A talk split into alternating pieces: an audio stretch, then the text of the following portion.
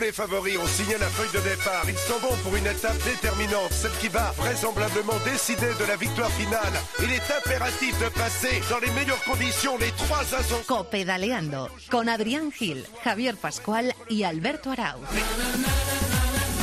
Hola, ¿qué tal? Bienvenidos a Copedaleando, donde como siempre nos gusta decir, abrimos los brazos para recibir a todos los amantes de este maravilloso mundo que es el ciclismo. Además, es un Copedaleando muy especial, probablemente el más especial de la temporada porque mañana arranca el Tour de Francia, arranca la carrera más grande de todas las que se disputan en el calendario ciclista.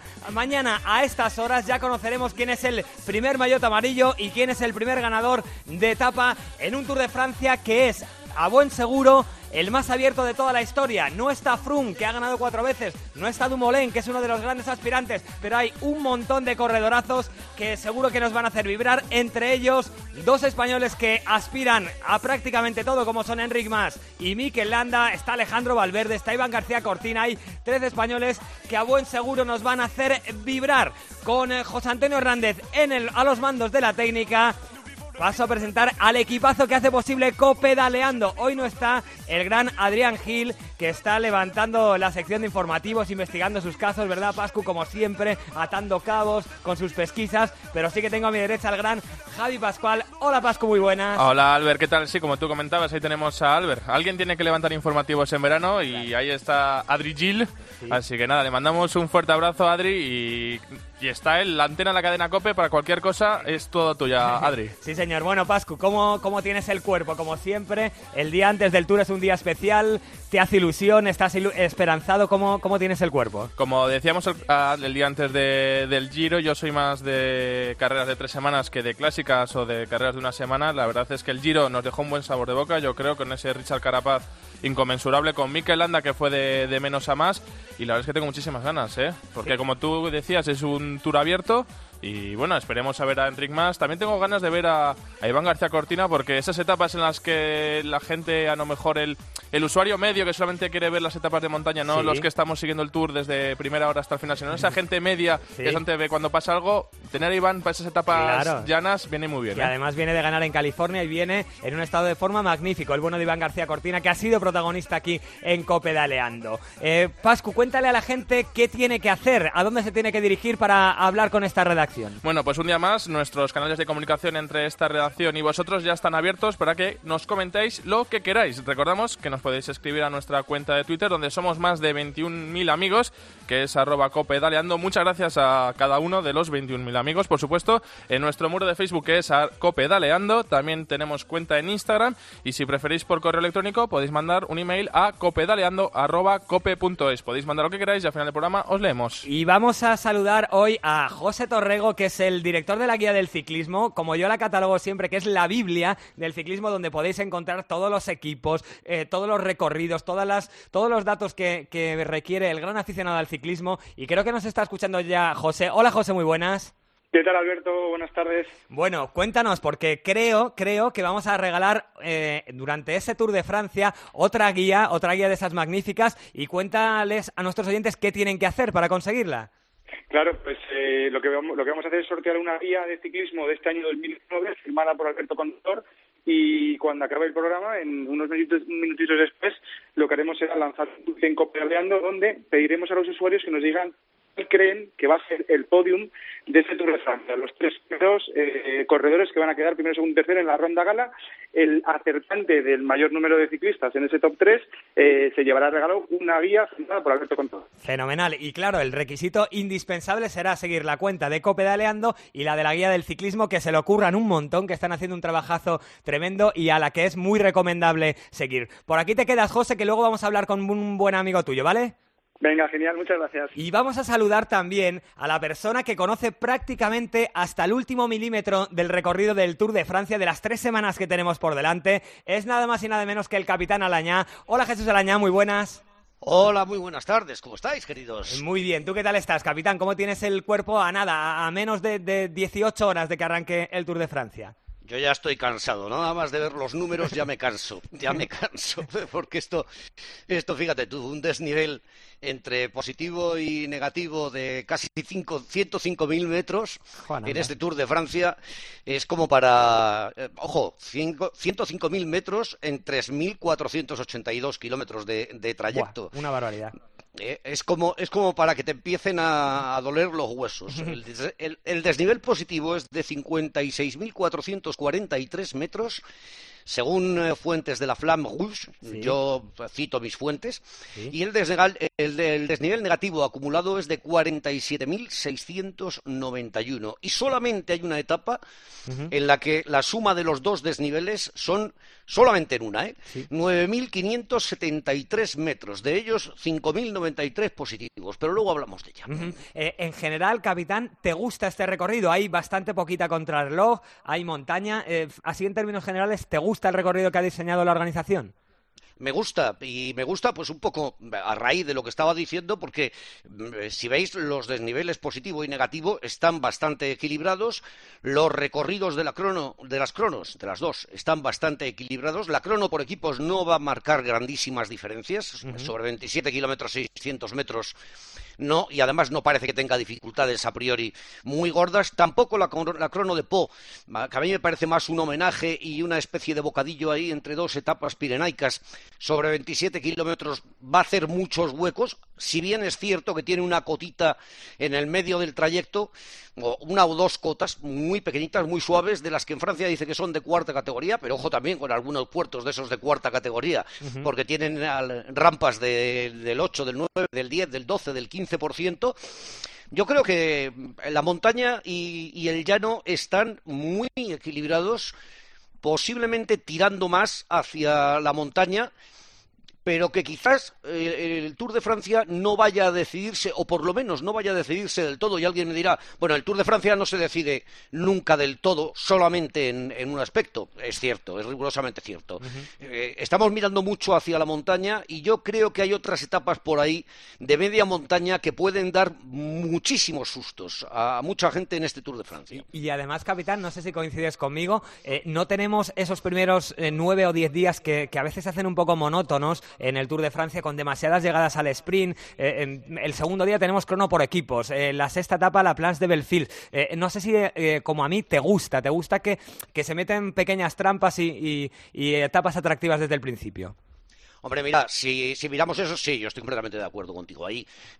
Uno de los aciertos del Tour para mí este año es precisamente eso, de las cinco primeras etapas, de las seis primeras etapas. Bueno, voy a ir más allá, de las de las diez primeras etapas, solamente hay cuatro etapas llanas y la crono por equipos. Las otras son cuatro etapas accidentadas y una puramente de montaña, que es la que termina en la planche de Belfield, por cierto. Eh, mirando en concreto, la tercera etapa me parece que tiene un muro al final que, pensando en cómo llega un ciclista como Valverde, que llega delgadísimo, llega más, más fino que nunca, eh, eh, puede ser una bonita etapa para, para, intentar sumar. El primer triunfo es verdad que está la Philippe, que a día de hoy yo creo que en, en este tipo de recorridos es, es muy difícil difícil debatir, pero, pero ¿has mirado esa tercera etapa, capitán, que tiene, que tiene un repecho al final que puede ser interesante? Sí, sí, claro que lo he mirado. La Côte de, Mont, de Montbernon, eh, que no puntúa, ni muchísimo menos, eh, es un kilómetro al 5,5% y está situada a su cumbre a falta de 4 kilómetros para la línea de llegada en Epernay, donde, por cierto, también se termina en repecho. Eh, no sé si te referías a esa cota que digo yo. A la, a la última, sí, es que he leído que. A la de Montbernon. Eso es, eso es. Ya, pero es que además de esa, esa es eh, un kilómetro al 5,5% y hay que tenerlo muy, muy en cuenta. A partir de ahí hay eh, un kilómetro y medio, prácticamente dos kilómetros de descenso, pero luego al final los últimos 500 metros pican en Epernay al 8%. Eso quiere decir que ahí ya sí que se van a abrir eh, algún que otro hueco más. Y a, partir, y a partir de ese momento, yo creo que en todas las etapas vamos a tener alguna que otra sorpresita. Qué bien, qué bien. Y pensando ya en la montaña, en lo que quizá más el aficionado medio? Eh, ¿A qué tenemos que estar atentos? ¿Qué, etapa, qué etapas ves tú que, te gustan especialmente? Bueno, mira, eh, evidentemente la sexta, la Planche de Belfield, son 230 kilómetros con siete puertos de montaña. Eh, este año el Tour de Francia no ha querido que la Planche sea prácticamente el único puerto de, de, esa etapa. Le ha metido ahí chicha hasta el punto de que tiene casi 4.000 metros de desnivel positivo. Ahí ya vamos a empezar a ver los primeros desgastes gordos, gordísimos. Eh, evidentemente después nos tenemos que ir a, a Pirineos. Yo me fijaría sobre todo Teniendo en cuenta las otras dos etapas, la de Bañer, la que termina en Bañer de Vigor eh, y la del Tourmalet, me fijaría sobre, todo en la etapa que hay entre Limoux, entre y Foix, en la decimoquinta, con esos cuatro puertos, final en alto y 185 kilómetros de trayecto. Y, ya por último, las tres etapas, decimoctava, decimonovena, vigésima, de los Alpes, que entre las, entre las tres suman 13.200 eh, metros de, desnivel positivo, la que termina en Valuar con cuatro puertos, la que termina en Tiñes con seis puertos y solo 130 kilómetros de recorrido, aunque no es precisamente la que mayor desnivel positivo tiene de las tres, y luego la penúltima, la que termina en Val Thorens, que son 130 kilómetros con tres puertos. Mm, pero yo también aconsejo a quienes nos estén escuchando que no se pierdan otras dos etapas que yo les voy a decir ahora mismo, si me dejáis decirlo. Por supuesto, ¿Eh? claro, capitán, dale. Una es la decimoséptima, la que termina en Gap, que son 200 kilómetros de trayecto. No tiene muchos puertos de montaña, pero tiene 4.121 metros de desnivel positivo, es decir, van subiendo materialmente de manera constante y tiene un puertecito de tercera categoría muy cerca de, la línea de meta, que yo estoy en la duda, cuando lo vea en la tele, recordaré, estoy en la duda de si es el mismo puerto eh, en el que se cayó Joseba Beloki. Ah, es verdad. Eh, en el descenso del cual se cayó Joseba Beloki, porque de vez en cuando en el Tour cambian el nombre de los puertos, pero bueno, no he podido verlo todavía con detalle. Y sobre todo yo les diría yo les diría a quienes nos escuchan que presten muchísima atención a una etapa que está ahí colada de rondón, que parece una tontería, que el Tour de Francia la ha catalogado como mm, accidentada, y diréis qué misterio le, estoy, le está dando, ¿no? Sí. La octava, la que sale de, de Macon y termina en Saint-Étienne. Eh, tiene 3.791 metros de desnivel, 200 kilómetros de, de recorrido, siete puertos de montaña no son excesivamente duros, todo hay que decirlo. También tiene, por cierto, sprint de, esto, sprint bonus, bonus points, de esto de los ocho, que me parece una, una buena idea. Sí, 8, 5 y 2, ¿verdad, capitán? 8, 5 y 2, 8, 5 y 2, exacto. Bueno, y esa etapa, ya para terminar, después de todo, de los, de los 200 kilómetros, del calor del Massif Central, o el macizo central, después de los, eh, de los siete puertos, tiene otra cota, a falta de tres kilómetros para la línea de llegada, una cota de 700 metros al, prácticamente al 8%, con un tramo de 200 metros al 11%. Es en las mismas calles de Saint-Étienne, es en, eh, en, la calle eh, de Carrière, que, que, que, llaman ellos, eh, y, y eso va a terminar de romper definitivamente un pelotón que seguramente se habrá roto bastante o en el que se habrán descolgado muchísimos corredores como consecuencia de eso que decía del calor. Y al hilo de lo de las bonificaciones, pues eh, dejadme que os diga que tengo mi opinión sobre ello. Me parece muy bien esos, eh, esos puntos, ¿cómo los han llamado? Eh, bueno, eso. las bonificaciones de 8, 5 y 2 segundos en 8 points bonus, que lo llaman, ¿no? Que coincide todo con puertecitos, aunque sí. que haya algún que otro puertaco por ahí, por el ejemplo, Galivier, por ejemplo, también. El Galivier o, la Busquet d'Arcisan en, en, los Pirineos son puertos cercanos a la línea de meta quieren buscar con eso, como bien eh, leía esta mañana en Twitter, no sé a quién era, quieren buscar con eso que la carrera se mueva antes del, último puerto, del, final, o de los últimos kilómetros, o del último kilómetro. Pero yo le apuntaría otra idea al Tour de Francia, que, puede ser un tanto descabellada, y es eh, una especie de bonificaciones sorpresa. Y lo explico, me, me, viene rondando la cabeza y creo que alguna otra vez ya lo he dicho. Es decir, un lugar en la etapa en el que hay una bonificación especial, sea de los segundos que sea, que no se conoce hasta el mismo momento de la salida o hasta, o hasta el momento en que la etapa está en el kilómetro 25, por poner un ejemplo. Es decir, que se sale a ciegas. Sí. Y y, los corredores y, los directores deportivos, etcétera, etcétera, se enteran de que en el kilómetro 130 hay una bonificación especial, ¿eh? bonificación sorpresa de 10 segundos. Eso serviría también para mover la carrera. Bueno, pues nos lo apuntamos, capitán. Y para terminar, que le voy a preguntar luego a Eri, a Kike y a nuestro protagonista, a nuestro protagonista de hoy, em, ¿crees que, es el tour más abierto de los últimos años, con la baja de Froome, de Dumoulin? Eh, quizá falta mm, un equipo tan tan dominador, aunque Lineos es un equipazo, pero, pero quizá no es tan potente como otros años. ¿Crees que estamos ante el tour más abierto de, yo qué sé, de la última década? Déjame que, aparte de mi nacimiento burgalés y de mis orígenes catalanes, eh, parezca un gallego. Eh, que no estoy ni bajando ni subiendo la escalera. Eh, mm, no lo sé. Eh, Egan, Egan Arley Bernal me parece tremendamente favorito. Ya sabéis que es un corredor que a mí me encanta. Hay muchos favoritos. Si hablamos de que hay, de que hay bastantes más favoritos que otras veces, sí. puede ser un tour, el tour más abierto de los últimos años. Mm, luego va a ser la carretera y va a ser el desarrollo de la carrera lo que deje claro si ha sido abierto o ha sido cerrado. Yo decía lo de Egan Arley Bernal porque, porque Ineos probablemente intente bloquear la carrera como la bloqueó el año pasado para Geraint Thomas y como la ha bloqueado en años anteriores para, para Chris Froome. Mm, pero a mí me parece que este año, eso sí, por lo menos le va a resultar bastante más difícil porque yo tengo la sensación de que va a haber bastante más, bastante más movimiento. Que conste que yo estoy de acuerdo contigo, ¿eh, capitán? Que yo hacía a priori veo a Bernal fortísimo. Es verdad que tiene 22 años, que todavía no sabe lo que es pelear en una grande eh, por, por la general final, en una carrera de tres semanas, pero para mí a priori parte, parte con el favoritismo, más aún teniendo en cuenta que Geraint Thomas no sabemos bien cómo llega porque se cayó en Dauphiné y va vamos a ver cómo llega. Así que ahí estoy de acuerdo contigo. Bueno, capitán, pues te agradecemos un montón que hayas estado hoy aquí en Copedaleando, desgranando un poco lo que va a ser el recorrido de este Tour de Francia. Y ya desde mañana mismo nos escuchamos en tiempo de juego con la retransmisión del Tour. Pues nada, muchísimas gracias a vosotros y a disfrutar, a disfrutar del Tour y del Tour en Cope. ¿eh? Sí, señor. Un abrazo fuerte, capitán.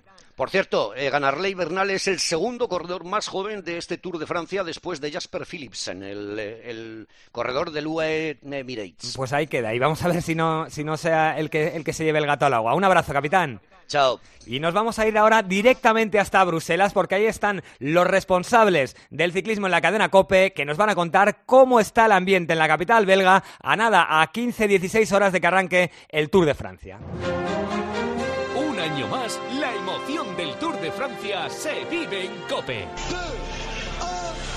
El análisis de la salida en Herrera en Cope. La última hora en los informativos. Es lo que lleva el Tour, ¿no? Hacia la carrera más mediática. Toda la etapa desde las 4 de la tarde en Cope Más, en cope.es y en tu móvil. Y el mejor análisis y los protagonistas en la linterna y en el partidazo de Cope. Y Valverde lo ha ganado subiendo. Del 6 al 28 de julio, la emoción del Tour se vive en Cope con Eri Frade.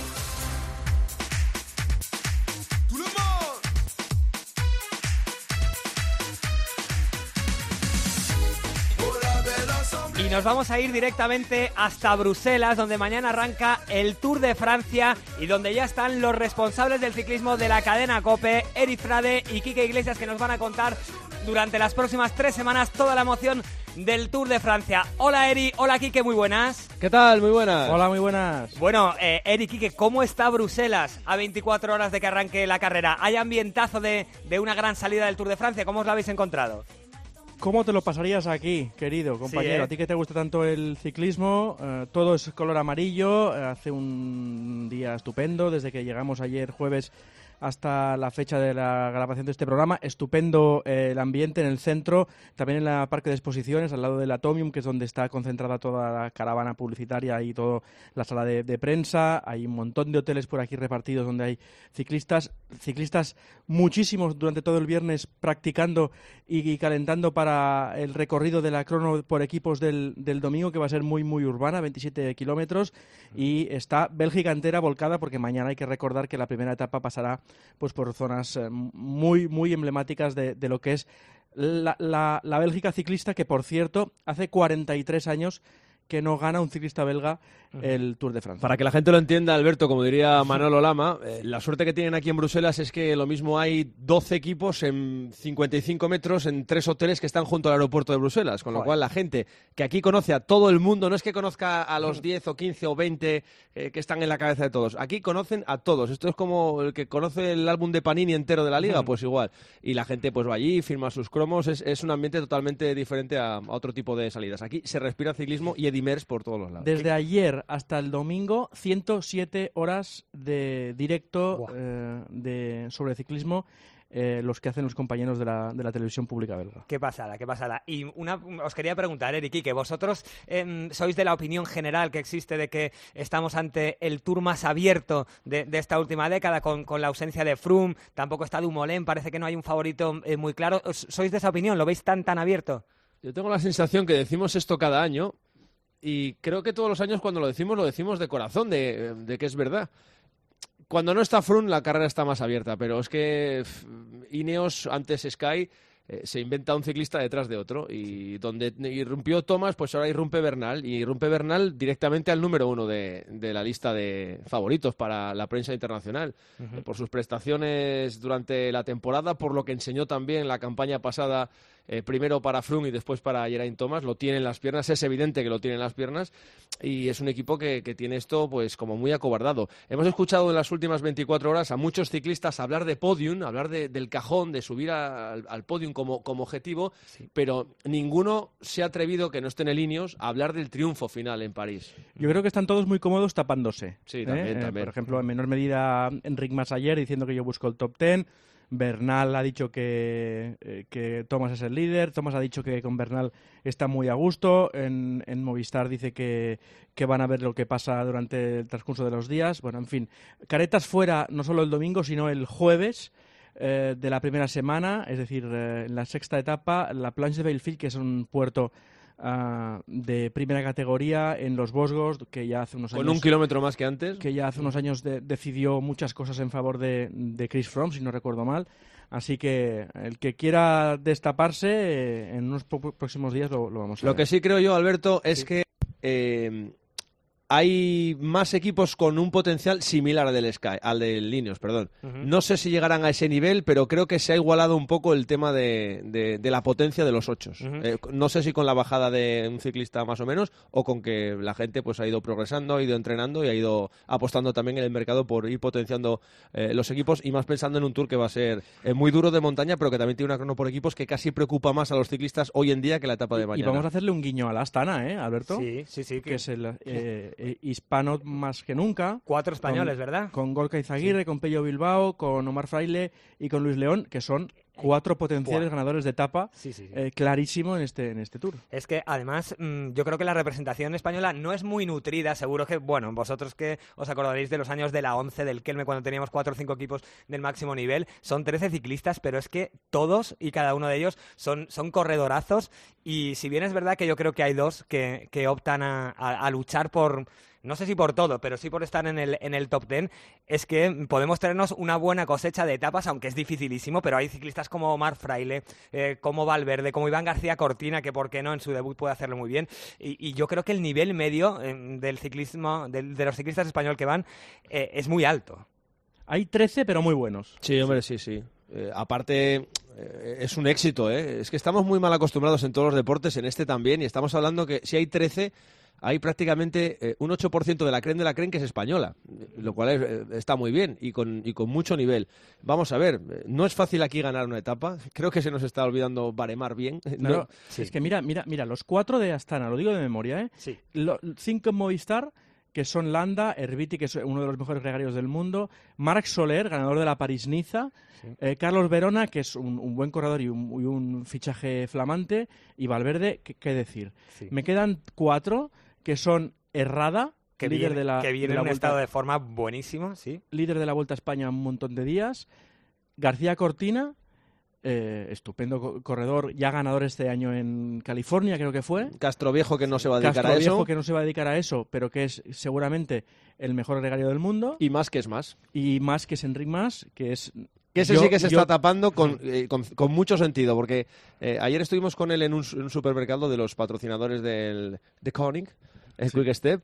Y, y el tío se le ve Y con de- mucho y- respeto al Tour sin dejar de ser el mismo. Está y muy de buenas. ¿eh? Sí. Y bastante de buenas. Sí, señor. Bueno, buena señal. Y mm, la última que os voy a hacer antes de saludar al protagonista, mm, precisamente Enric Mas, Mikel Landa, ¿hasta dónde creéis que pueden llegar? ¿Les veis peleando incluso por ganar o eso son palabras mayores?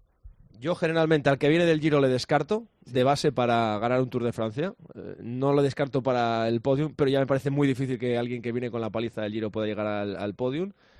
Y a más, pues vamos a ver si va a más, eh, valga la redundancia. Sí. Hay que aprender, ¿eh? Eh, eh, Es verdad que es una frase un poco tontilla lo de, lo de venir a aprender, Sí. pero el Tour es otra cosa. ¿eh? El Tour en la primera semana, el primer bloque, los primeros nueve días, es eh, una tensión terrible. Es muy fácil verte envuelto en algo, no que lo provoques tú, sino verte envuelto en algo y hay que, hay que andar con mil ojos. Vamos a ver cómo se apañan con tanto gallo en Movistar como cada año. Y Enric Mas eh, nos decía ayer que había perdido peso desde la Vuelta a Suiza, que estaba mucho mejor. Evidentemente lleva una temporada, entre comillas, mala, pero bueno, es la temporada que él ha querido llevar. Sí.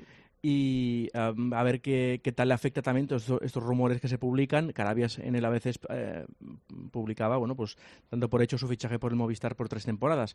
Eh, será un tour largo y, y- y vamos a ver qué tal de piernas anda.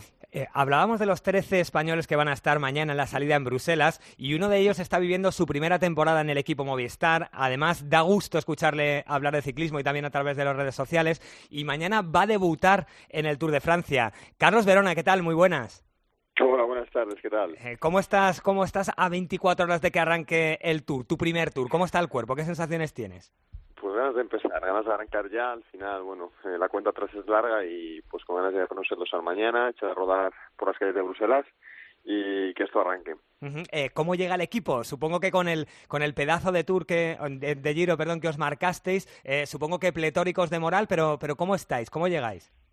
Bien, al final yo creo que pues la motivación alta, como dices, eh, la verana del Giro es, es algo yo creo para todos, que nos da confianza y bueno, y la verdad pues con ilusión de intentar repetir una buena actuación como hicieron nuestros compañeros en, en Italia.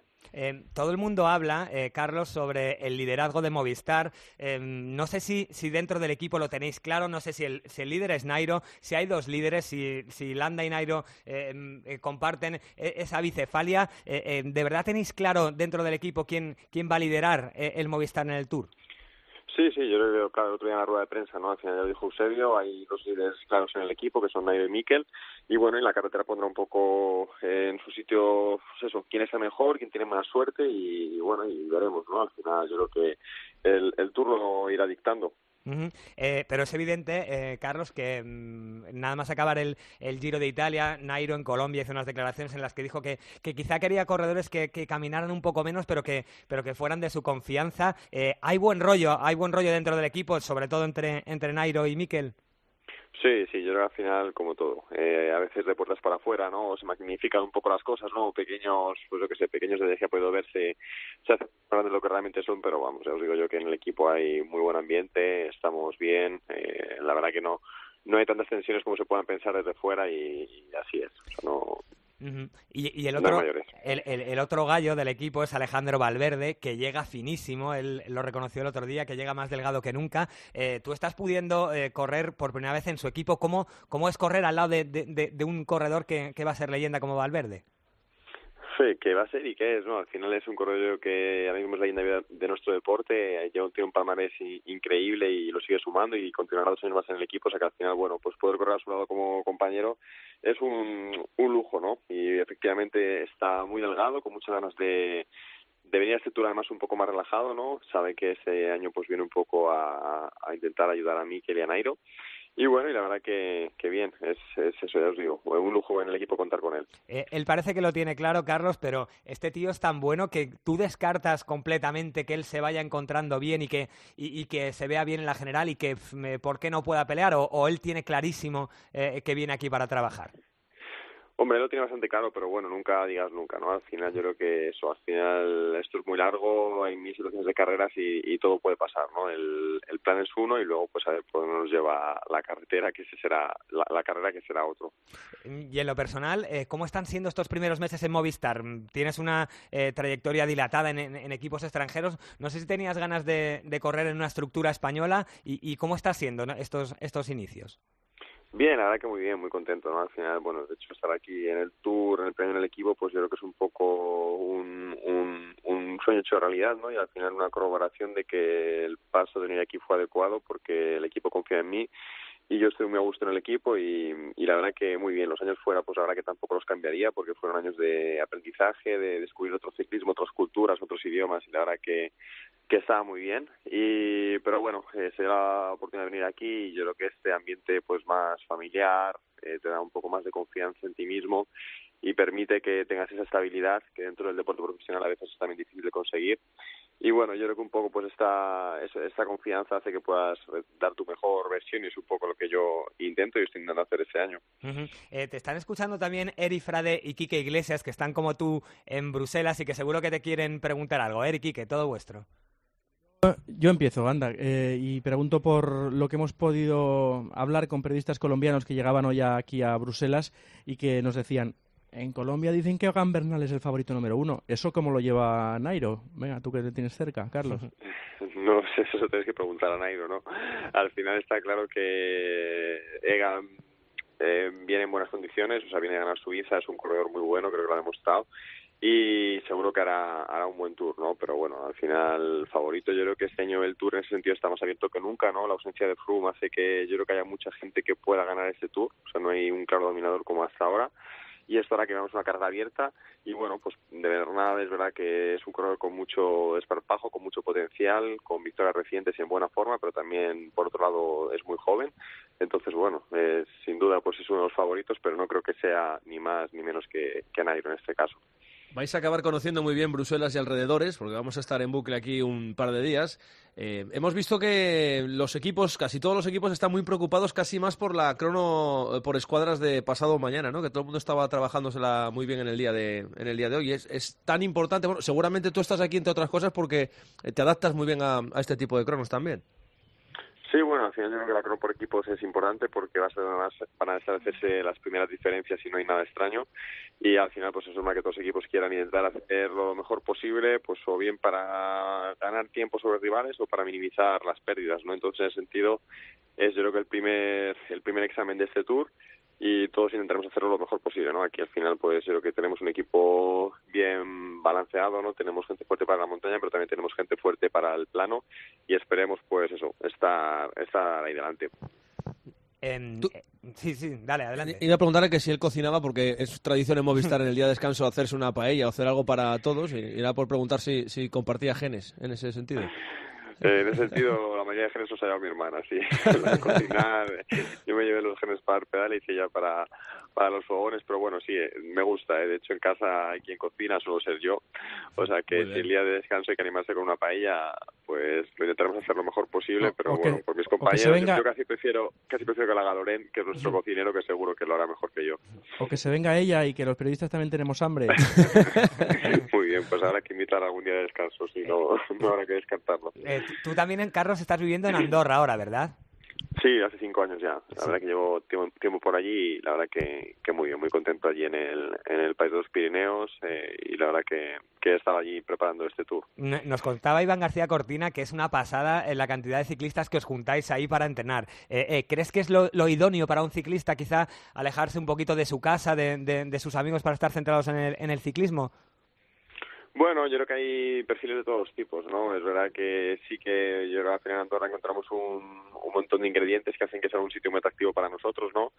En mi caso particular, además, pues bueno, yo llevo ya también mucho tiempo fuera de casa, o sea, ya son 10 años fuera, tampoco tengo ese arraigo a la tierra que pueden tener otros corredores y bueno, para mí la verdad que fue una decisión muy fácil y bueno, en un sitio que además siento pues casi al lado de lo que es mi casa, ¿no? Que es eh, donde también tengo familia, ¿no? La familia de mi mujer es de allí y la verdad que pues personalmente estoy muy bien. Luego para entrenar pues tenemos mil y un puertos y luego es verdad que entrenar en compañía tenemos ahí una grupeta bastante maja y, y bueno, hace que los entrenamientos sean más a menos y, y disfrutemos del, del día a día. No, más que una grupeta es un pelotón lo que hay en Andorra. Que por cierto, es Sí. un país, es un, pa- es un país maravilloso, que está un poco esquinado, es verdad, hay que ir adrede, pero vamos, yo creo que para un ciclista y para un no ciclista está, está muy bien conocerlo. Eh, Sí, sí, sí. Eh, volviendo un poco al Tour, eh, comentaba antes Eri que él eh, a los ciclistas que, vienen del Giro de Italia pues mm, les ve un poquito mermados con, con todo el desgaste que genera el, el Giro. Eh, ¿Cómo ves a Mikel? Eh, ¿Cómo está? Yo creo que muy bien, ¿no? Al final con ganas, con confianza. Eh, efectivamente el Giro es, pues eso es un, esfuerzo grande, ¿no? Pero al final no es menos los training camps que hacen otros corredores o las competiciones que han hecho antes, ¿no? Tipo Suiza o Dauphiné, ¿no? O sea que al final yo creo que es una aproximación diferente al Tour que, que también puede funcionar y yo creo que si se termina bien el Giro, pues oye, puede ser puede ser también una muy buena preparación y, y yo creo que, que, eso, en el equipo estamos confiados. Uh -huh. eh, te está escuchando también un buen amigo tuyo, que es José Torrego, que ha puesto en marcha eh, el proyecto de, de, la guía del ciclismo, que yo, yo, le denomino la Biblia, porque vienen absolutamente todos los datos y que seguro que también te quiere preguntar algo. Dale, José. ¿Qué tal, Carlos? ¿Cómo estás? Buenas tardes. Buenas tardes, José. Oye, aquí aquí estoy al pie del cañón. Quería preguntarte, llevas ya siete años como profesional en el World Tour y, y ya por fin eh, consigues correr tu primer Tour de Francia. ¿Qué te ha faltado? ¿Qué le ha faltado, qué le ha faltado a Carlos para, para haber corrido el Tour antes, eh, con el Mitchell y con el Quick Step? O sea, Sí, bueno, eh, yo creo que sobre, sobre, todo experiencia, ¿no? Al final, yo creo que es importante tener experiencia y un rol claro dentro del equipo, ¿no? Entonces, al final, pues bueno, experiencia, el, también el, un nivel eh, claro en diferentes terrenos, ¿no? Y aquí yo creo un poco, pues eso, esos años de aprendizaje después de dos vueltas y, tres, y después de tres vueltas y dos giros, pues hacen que, que este año, pues sí, pueda estar aquí y, uh -huh. y bueno, y al final yo creo que, que eso, eso era lo principal. Uh -huh. y, y sí, dale, una dale, más, una más, muy rápido. Son 13 los corredores españoles que que, participan este año del Tour. El año pasado, bueno, conseguimos una victoria con Fraile. ¿Crees que este año, eh, por el potencial que tiene España con ciclistas de mucha calidad como Pello, que ha ganado dos, dos, etapas en el Giro este año, Jesús Herrada, que está haciendo un inicio de temporada genial, ¿crees que, que pueden llegar más victorias y que los españoles van a tener más, más, más peso en la carrera y vamos a verles más adelante? Sin duda alguna, ¿no? Y si encima el ciclista de Movistar, pues mejor aún. O sea, yo creo que hay, no somos muchos, pero hay mucha calidad seguro que otra vez, pues como, como país tendremos una buena representación aquí en el Tour. Uh -huh. eh, para terminar, Carlos, eh, ¿te atreves con, con un podium? ¿A quién visualizas tú en París dentro de tres semanas? ¿Te atreves a darme tres nombres? Eh, no, no me atrevo, no me atrevo. pero seguro que alguno de Movistar estará ahí, ¿verdad? Exacto, al final no me atrevo, pero te, ojalá, y ojalá así sea, pues que mira que uno, uno de nuestros líderes esté en el cajón más alto del podio, y mira, ya se hacen primero y segundo, pues pues de maravilla, pero bueno, con, con uno ganando en París nos conformamos. Eh, bueno, Carlos, pues te agradecemos un montón que hayas estado hoy aquí con nosotros en Copedaleando a nada, a horas de que arranque el Tour de Francia, y te deseamos toda la suerte del mundo. Muy bien, muchísimas gracias, y nada, que vaya muy bien la recepción del Tour por el lado, y ojalá podáis contar buenas noticias para Movistar. Un abrazo fuerte, Carlos. Así sea. Otro. Eh, bueno, Eric, Quique, eh, estamos hablando un poco de, de, de, los españoles, de los favoritos. Eh, Eri me ha dicho que ve claramente a Egan Bernal como, principal candidato. Tú, Quique, no sé si me has dicho un nombre, si lo tienes claro, si ves un ramillete, no, no sé cómo lo ves. No, no, no lo tengo claro, pero vamos, venga, como es gratis, voy a decir Aníbali, ya que no lo dice nadie. Anda. Voy a decir Aníbali, que es un ilustre veterano. Frunce aquí. No sé, no lo veo yo. no lo porque, porque Aníbali no engaña a nadie. ¿eh? No. Cuando aquí viene a otra, a, a, a, otra cosa que no sea pelear el, el amarillo, lo dice y lo, lo, suele cumplir. Y ha dicho que no venía a disputar. Sí, pero ya medio reculó un poco Eri porque dijo, bueno, después de la Plans de Belfield ya, ya veré, ya, ya veré cómo estoy. Pero... Es un poco Valverde, eh, entiéndaseme bien, en el sentido de muchas veces eh, ir calentándose, ¿no? Decir sí. que, oye, no voy, y luego se va calentando, se va calentando y, y va, bueno, apretando. Bueno, pues me, me, habéis convencido. Me gusta Fulsan. ah, sí, bueno, es verdad. Que ha hecho una temporada estupenda. Claro, ¿sabes el único problema que le veo, Kike? Que eh, igual que Roglic llegó al Giro habiendo arrasado en todo lo que corría a un nivel tremendo, eh, Fulsan está en las mismas. Ha ganado prácticamente o ha quedado segundo, tercero en todo y no sé si las tres semanas se le pueden hacer largas. Pues tres semanas son 21 días para todo el mundo. O sea sí. Que... sí, sí, sí, pero que, que si le. ¿Cómo, ¿Cómo, has hecho tú tu tema de las estrellitas? Es que lo he visto, ¿eh? pero sí. no, no, no recuerdo ahora mismo. Bernal el máximo candidato y luego he puesto a Fulsan, a Pinot y quién es el otro que he puesto. Ah, ya Geraint Thomas. Ya Geraint Thomas. Pero bueno, los franceses no ganan el Tour de Francia desde el 85 con Bernard Hinault. Sí, y visteis que el otro día, bueno, hace 10 sí, días apretan, sí. la portada esa mete presión, ¿eh? Ahora nunca les decían a Pinot o a Bardet. Y ahora que no está Carlos delante, ¿vosotros os creéis ese, ese buen rollo que, que se vende un poco de, en el Movistar entre sus dos líderes? ¿O creéis que puede haber grietas según vaya avanzando la carrera si, si los dos están bien? Yo creo que son dos profesionales que se soportan, que se llevan bien, que conviven bien, que harán su trabajo eh, según las órdenes que les den y según lo que vaya dictando la carretera.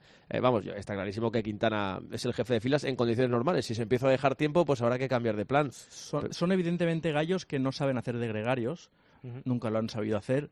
Eh, me da la sensación de que trabaja un poco mejor para el equipo Landa que, Sí. que Sí. Quintana y, que, y que a Valverde no le puedes llevar a la guerra como el año pasado, que lo llevaste allí a, a- a desfondarse con...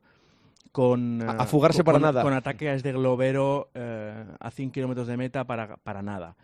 Valverde tiene un poco más de clase y tiene un maillot que, que- que tiene que respetar. Eh, y la penúltima. Mm, hemos hablado antes con el capitán Alañá, que nos ha desgranado hasta el último detalle. El, Sí, eh, el- me extraña. Sí, sí, sí. sí. El, el- el- el recorrido. ¿Se te ha hecho bola o no? No, no, ha, ha estado muy bien, ha contado detalles muy curiosos. Pero eh, quería preguntaros a vosotros, ¿os mola el recorrido con solo 25 kilómetros de, de contrarreloj individual? Eh, ¿Os gusta eh, el recorrido de esta edición?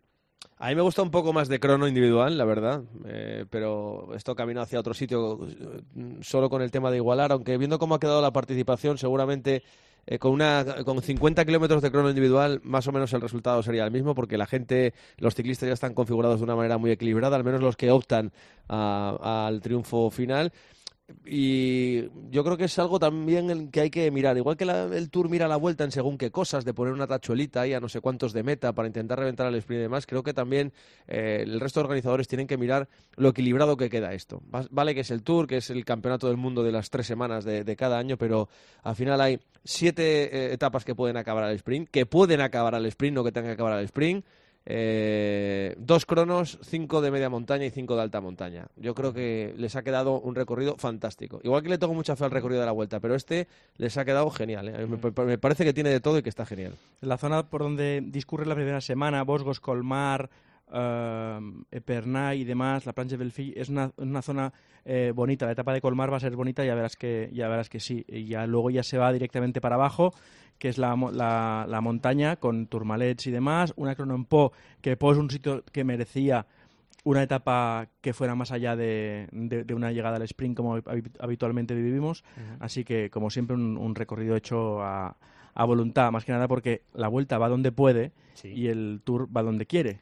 Mm. Pero lo que mola, lo que a mí me gusta al menos en, lo personal es que por lo menos no vamos a tener, sé que a Eri le gustan mucho los sprints, pero eh, no vamos a tener esa primera semana o esos primeros nueve o diez días eh, un poco tediosos, sino que aquí hay cosas desde el, primer día, el segundo día la crono por equipos, la tercera acaba en un muro que me parece que hay rampas del 15%, la sexta la, la plans de Belfield. Yo creo que eso va a romper un poco la monotonía y quizá los nervios que provocan tantas caídas. No sé si, estoy, si estáis de acuerdo conmigo. Sí, pero yo el único miedo que le tengo a la plancha es que, que, que planche los ánimos de la gente, que alguien encienda ahí el rodillo y que, y que nos, nos bloquee mentalmente la carrera. Me quedaría mucho, ¿no? Pero, pero hemos visto grandes exhibiciones del artista anteriormente conocido como Sky allí. y que por primera vez en mucho tiempo, yo al menos no lo recordaba y, y hablaba con, con gente hoy que tampoco lo, lo recordaba, siete puertos con eh, más de 2.000 metros de altura, la cima, eh, que eso hace mucho daño en las piernas y en el, y en el ánimo de los corredores. Y para terminar, Eri, cuéntale a nuestros oyentes, a los oyentes de Cope de Leando y de la cadena Cope, eh, cómo va a ser las retransmisiones, qué horarios van a tener, quiénes van a estar. Eh, cuenta cuál va a ser el planning durante estas próximas tres semanas. Es muy sencillo. Los fines de semana, desde las 3 de la tarde, sábados y domingos, en, en toda la cadena Cope, el Tour en Cope. Los domingos, si tenemos que abrazarnos eh, con Carlos Miquel, que esté contando cosas de motos y de coches, o con Ángel García incluso, eh, que esté contando raquetazos varios, pues nos, nos- nos abrazaremos.